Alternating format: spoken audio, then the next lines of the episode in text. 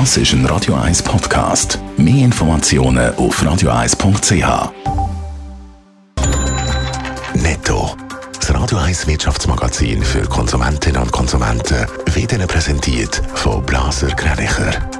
Wir beraten und unterstützen Sie bei der Bewertung und dem Verkauf von Ihrer Liegenschaft. blasergreinicher.ch Raphael Wallimann.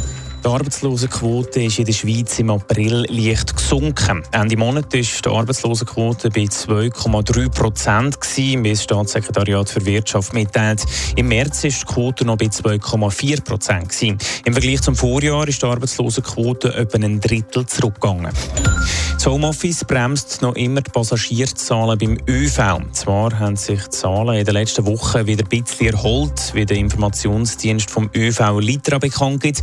Allerdings sieht die Auslastung immer noch etwa 20 Prozent unter der Vor-Corona-Zeit. Das hat vor allem mit dem Homeoffice zu tun.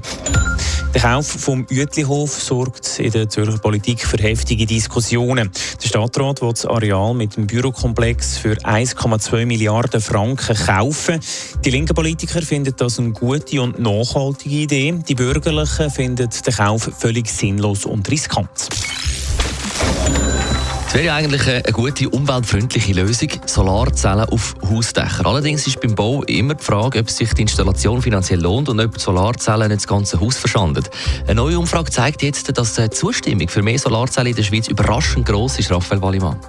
Ja, das Forschungsinstitut GFS Bern hat eine repräsentative Umfrage zum Thema Solaranlagen durchgeführt.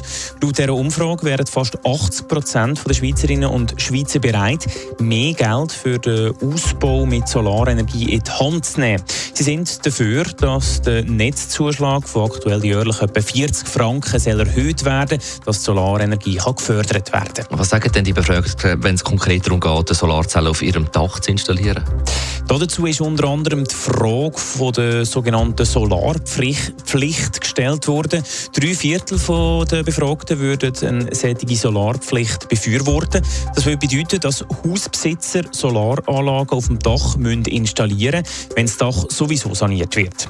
Wenn es um die Frage geht, unter welchen wirtschaftlichen Bedingungen die Leute bereit wären, eine Solarzelle aufs Dach zu montieren, sagen die Hälfte, dass sie sicher kein Geld verlieren wollen. In einem knappen Drittel kommt es nicht darauf an, wenn es sogar Geld verlieren. Jeder Zehnt will nur eine Solarzelle, wenn er damit auch Geld verdienen kann. Netto, das Radio 1 Wirtschaftsmagazin für Konsumentinnen und Konsumenten.